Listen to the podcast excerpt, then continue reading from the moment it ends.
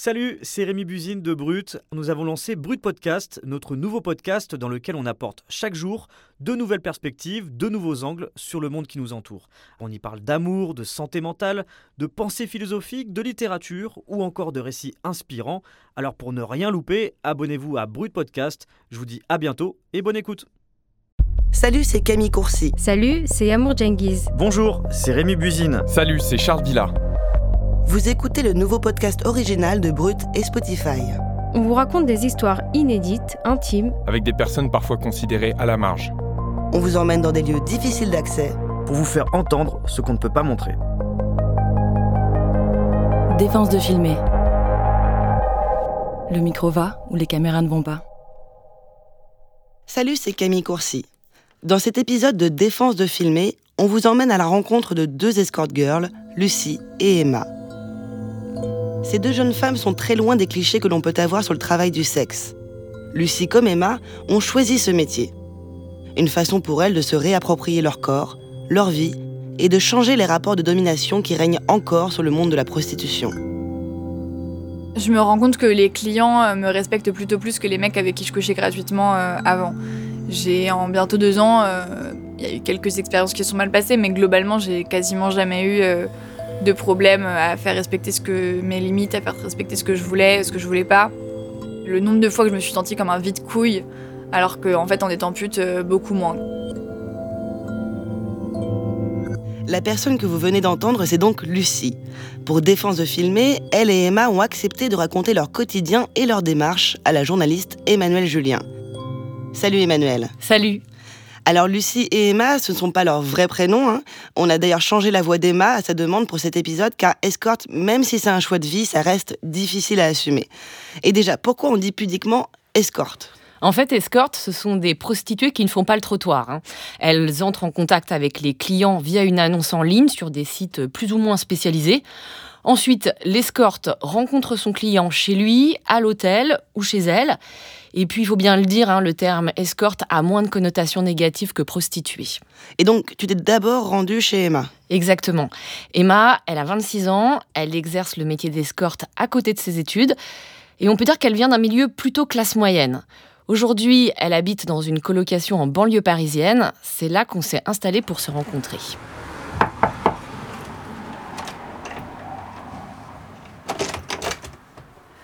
Salut Emma. Salut Donc c'est chez toi ici Ouais, c'est chez moi. C'est une grande maison qu'on a avec euh, plusieurs colocs Du coup, ils sont au courant de ta vie de mon activité extra-professionnelle. Euh, alors, pas tous, pas toutes.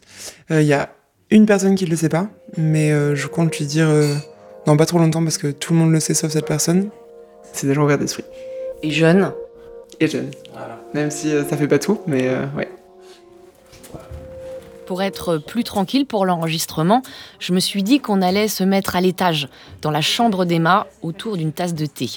C'est une grande chambre, il y a des fringues qui débordent de partout, du placard, et à côté, un ordinateur. Ah, c'est chouette, hein Ah oui, donc il y a des bouquins partout. Je vous ai pas dit, mais Emma prépare un doctorat. Et donc, au milieu de tout ça, elle a décidé, il y a deux ans, de devenir escorte. J'étais au Brésil et j'ai relationné avec des gens, euh, dont une personne euh, qui était escorte.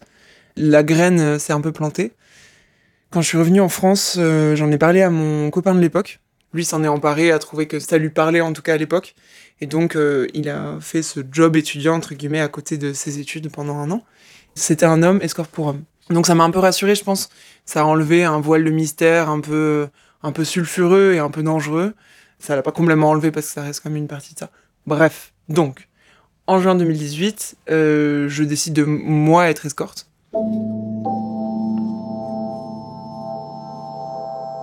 Et donc, c'est à ce moment-là que Emma euh, prend ce pseudonyme? Oui, d'abord pour se protéger, mais aussi pour construire un personnage.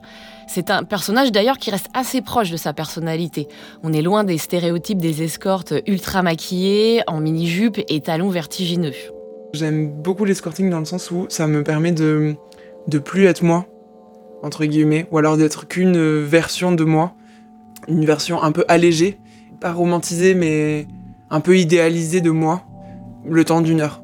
Et du coup, pendant une heure, j'ai plus trop de problèmes, j'ai plus trop d'angoisse. euh, Je suis plus toute la personne que je suis euh, dans la vraie vie, entre guillemets. Je suis qu'une petite version assez séduisante, assez allégée.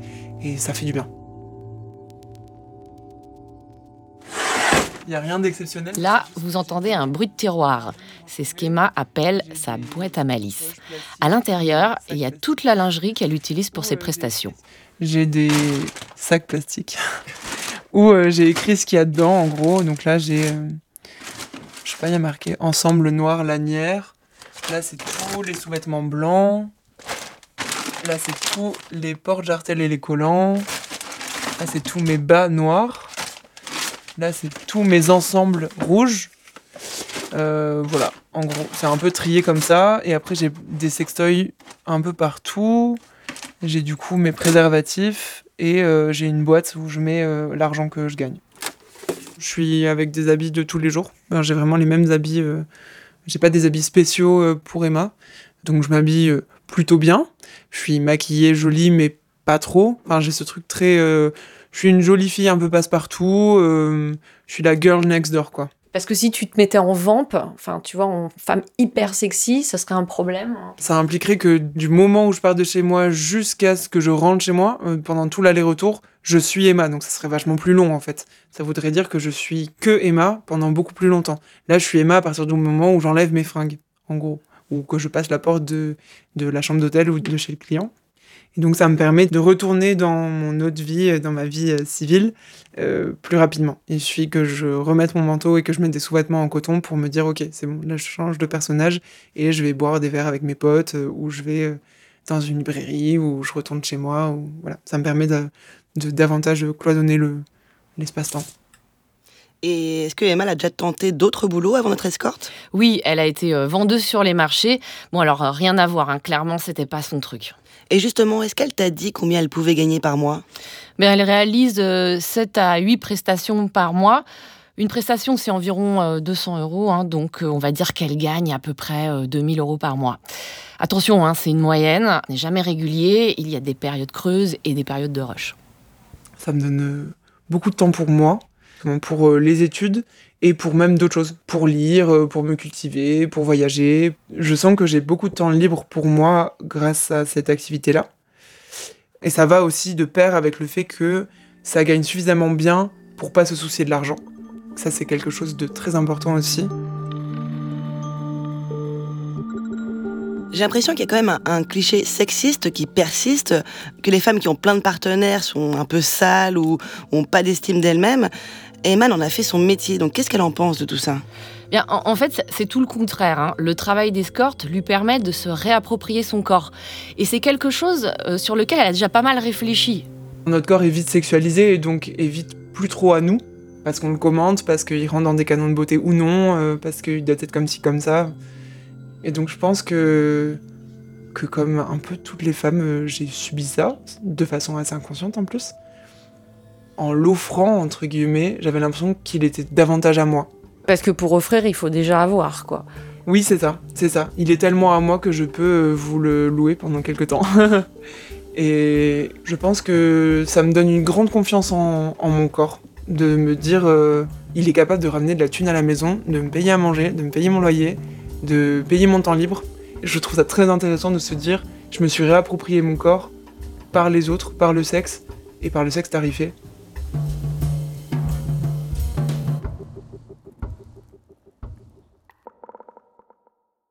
Donc ce que je comprends, c'est qu'Emma est une travailleuse indépendante. hein.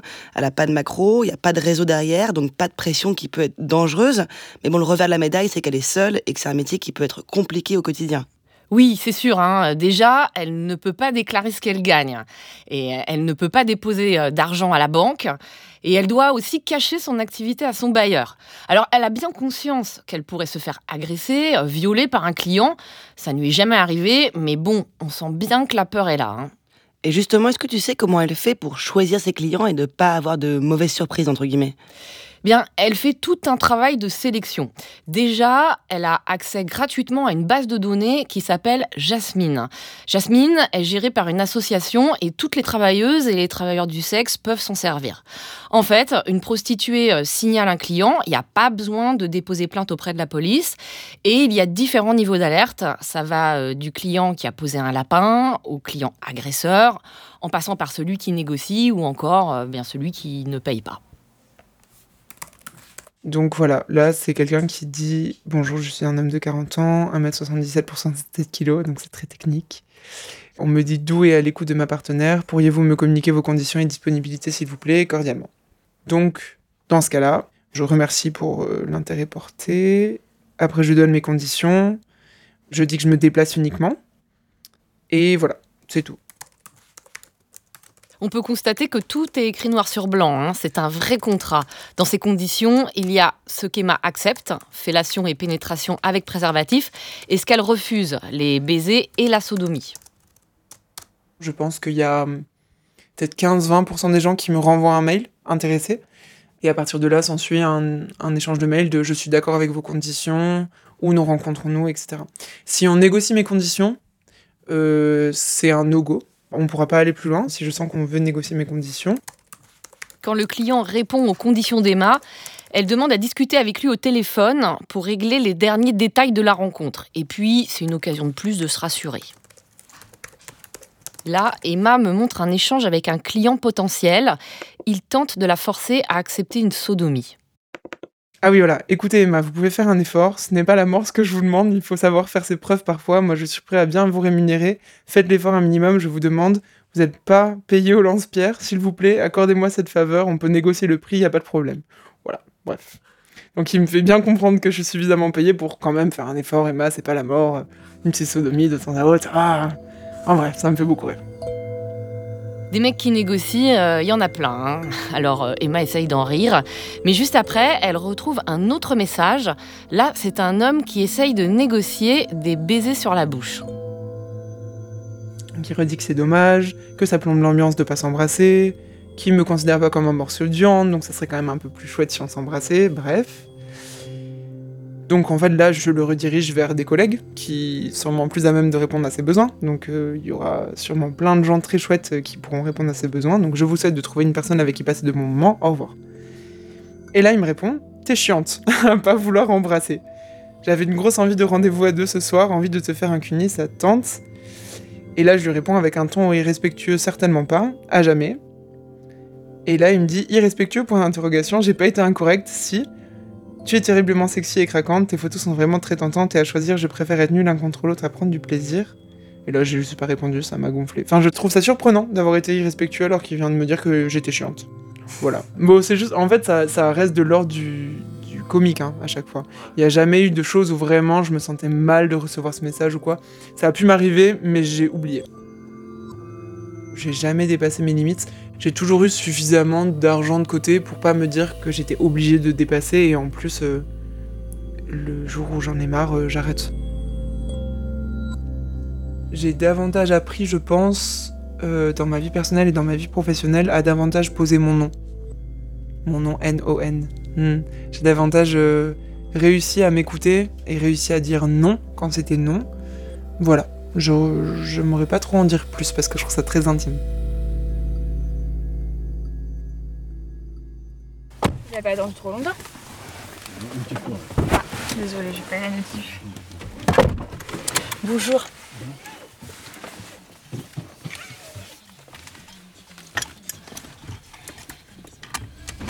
Après ma rencontre avec Emma, j'ai rejoint Lucie, la deuxième escorte que j'ai rencontrée.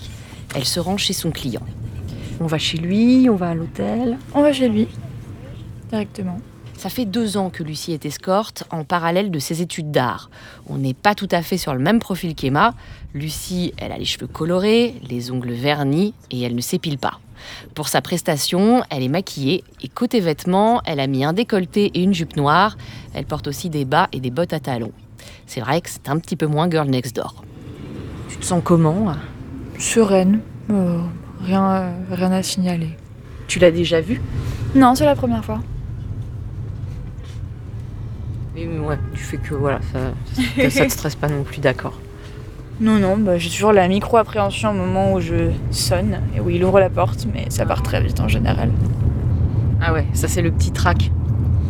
Oui, bah, j'ai toujours peur qu'il soit, je sais pas, vraiment dégueulasse, qu'il ait l'air pourri, euh, qu'il y a un truc ou quoi, mais en vrai, ça m'est jamais arrivé d'avoir vraiment un client. Si ça m'est arrivé une fois d'avoir un client vraiment repoussant, bon bah, euh, c'est pas grave, j'ai serré les dents pendant une heure et puis c'est fini quoi. Mais bon, je me dis qu'une fois en bientôt deux ans, euh, franchement, ça va. Du coup, ouais, je vais, je vais te laisser là, euh, Emmanuel, parce que euh, je vais arriver. Donc voilà. Tu me laisses quelques rues avant. je te laisse juste, juste au coin, ouais. Je, peux- je descends maintenant là ou? Ouais, si ça te va, parce que comme ça, après on va tourner, c'est tout droit, donc. euh, ça sera plus discret Ouais, c'est ça. Hop. Je l'abandonne et on se retrouve finalement le lendemain sur le balcon de son appartement en banlieue parisienne. Lucie mange des macarons, petit cadeau que lui a offert son client. Comment ça s'est passé? Euh, très bien, euh, aucun souci. Il était euh, très gentil. Je suis arrivée, on a discuté un petit peu, on a bu un thé glacé. et puis voilà, il m'a emmené euh, dans la chambre où il y avait la table de massage, et puis il m'a massé. Il est euh, très dans la philosophie bouddhiste, et du coup, euh, il est très dans le massage, et du coup, il m'a, il m'a massé pendant un quart d'heure, c'était marrant. Puis après, on est allé dans sa chambre, et puis je l'ai sucé, et puis voilà. Je me doutais qu'il était plutôt, euh, plutôt riche, plutôt, euh, ouais, euh, chef d'entreprise, quoi. Donc client agréable. Oui, alors agréable, ça reste un, un vieux mec euh, avec des cheveux blancs et une bite molle. c'est pas, euh, c'est pas ma passion de vie, mais enfin c'est un client quoi. Je, je me pose pas plus de questions que ça.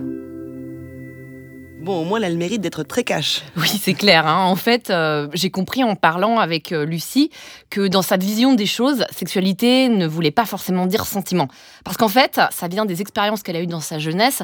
Elle a pas mal souffert de l'injonction il faut coucher pour être cool. Quand j'étais ado, euh, je couchais un peu avec euh, n'importe qui qui voulait de moi. Pour moi, c'était ouf et du coup, euh, bah, j'ai couché avec pas mal de mecs euh, dont j'avais aucune envie, euh, juste par principe de oulala, bah faut coucher, euh, c'est important, c'est ça qui prouve que t'as de la valeur, quoi. Et du coup, oui, c'est vrai qu'en discutant avec des copines qui faisaient ça, je me rendais compte que elles aussi, elles potentiellement, elles avaient eu des expériences similaires où en fait, juste tu couches avec un mec par politesse, presque par principe, quoi, sans sans en avoir envie et que finalement, bah c'est pas intéressant, tu te fais chier, mais c'est pas forcément traumatique comme expérience. C'est en partant de ce constat-là que je me suis rendu compte que potentiellement, ben, le travail du sexe, euh, ça pouvait être assimilé à ça. Et, euh, et quand j'ai eu besoin de travail, je me suis dit, ben, pourquoi pas, quoi. J'ai toujours eu un rapport au sexe très. euh, je dirais pas détaché, mais pour moi, ça n'a jamais été l'acte d'intimité ultime. Pour moi, le sexe et les sentiments, c'est des choses assez, différentes. Je, je peux pas coucher avec quelqu'un si j'ai pas de l'estime pour lui, si j'ai pas de l'affection pour lui, etc. Mais c'est pas. Enfin, il y a des gens que j'aime énormément. et Je suis, restée euh, quasiment euh, deux ans en relation amoureuse avec quelqu'un avec qui je couchais quasiment pas. C'est pas, pour moi, c'est pas forcément relié. Quoi. Dans sa vie personnelle, Lucie se dit Gwyn, selon ses mots. Maintenant euh, qu'elle pratique des prestations hétérosexuelles, bah, elle ne voit pas bien l'intérêt d'avoir des relations gratuites avec des hommes. Et du coup, faire payer, c'est une façon de garder le contact et de se réconcilier avec la jante masculine. Je pense qu'il y a une forme de vulnérabilité à aller payer pour de la sexualité, euh, là où effectivement le reste du monde fait peut-être pas ça, et du coup, euh, je me sens plus respectée, plus écoutée. euh, et ouais, il y a une espèce de fascination aussi pour les putes. ils veulent me poser des, plein de questions sur ce que je fais, sur est-ce qu'ils me plaisent vraiment, etc. Non, c'est toujours très mignon. Il y a toujours un. Même quand t'es payé pour, il y a toujours un jeu de séduction avant de passer au sexe, quoi. Payer pour avoir un câlin, payer pour me raconter leur journée, payer pour me raconter leurs problèmes avec leur mère, leurs problèmes avec leur. Si, leur ça, c'est. Moi, ça me, ça me touche quelque part.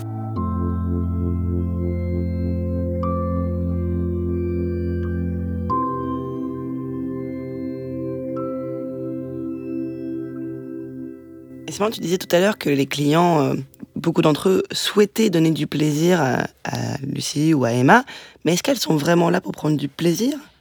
En fait, elle, ne- Emma, par exemple, j'en ai pas mal parlé avec elle. Elle euh, ne prend pas de plaisir euh, sexuel parce que euh, elle n'est pas là pour ça. Par contre, elle a le plaisir du travail bien fait, voilà, le plaisir d'avoir réalisé une belle prestation, donc d'avoir euh, fait euh, plaisir euh, à son client, d'avoir eu les conversations qu'il fallait, les pratiques sexuelles qu'il fallait. Et donc, elle n'est pas là pour voilà, complètement se laisser aller. quoi. Donc ça paraît un peu compliqué. Et c'est marrant parce qu'en plus, on, voit, on imagine souvent l'image de la prostituée un peu marginalisée, soumise, victime de, traite. On voit qu'elles ne sont pas du tout là-dedans.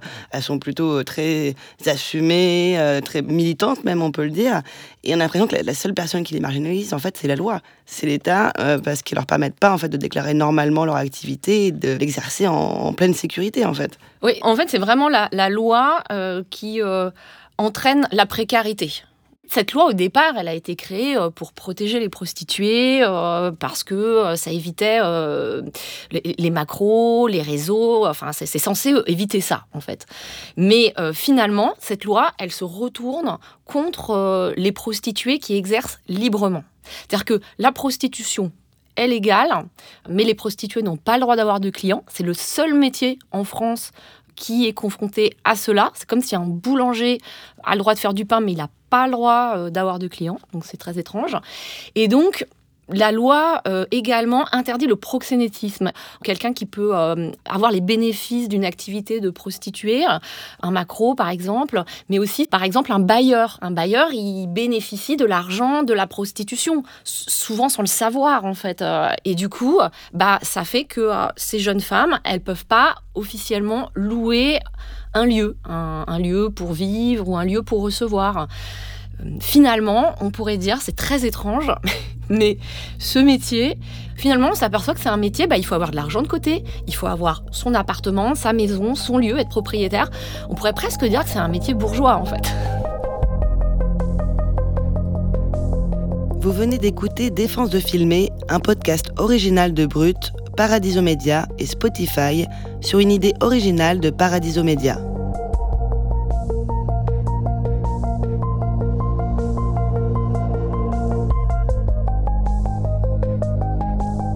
Merci à Sinamir, rédacteur en chef, Anne-Cécile Kiri, productrice, Laurine Norman et Annabelle Mora à la coordination éditoriale, Alexandre Ferreira, réalisateur et mixeur, Théo Albaric à l'enregistrement, Benoît Dunègre, directeur des productions, Claire Français et Amy Faconnier à la production, Laurent Lucas, Mathias Silion, Louis Daboussi et Lorenzo Benedetti à la direction éditoriale. À bientôt pour un nouvel épisode.